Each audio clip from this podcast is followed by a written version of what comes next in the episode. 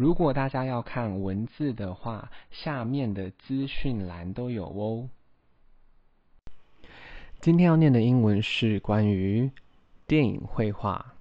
一，What's on this evening？What's on this evening？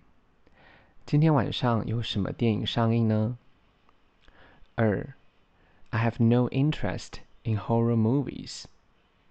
I have no interest in horror movies. 我对恐怖片没有任何的兴趣。Horror movies，恐怖片。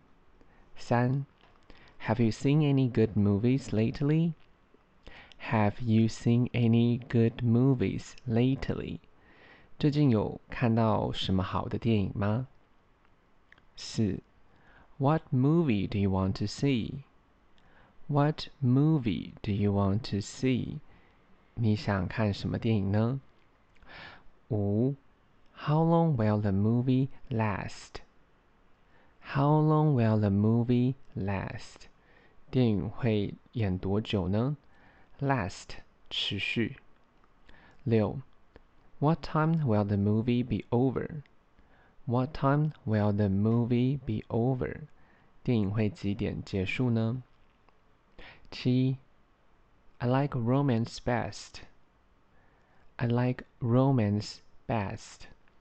我最喜欢爱情片，romance 爱情片。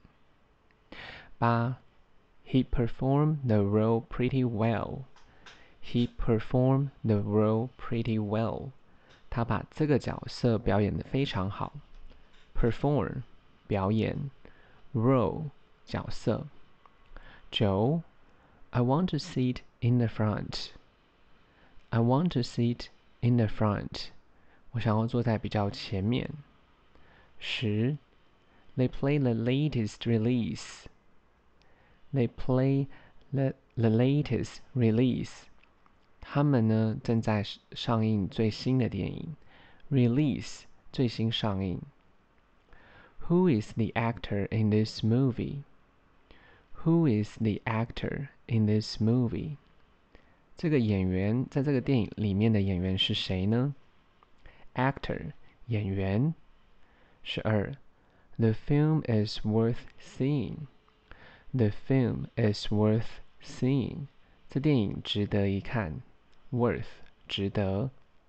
十三，The movie is wonderful. The movie is wonderful. 这电影很棒。十四，The movie is hyped up. The movie is hyped up. 这电影正在被宣传。hyped up 宣传。十五，How was the movie? How was the movie? 电影感觉如何呢？大家如果有时间的话，再帮我评价五颗星， 谢谢收听。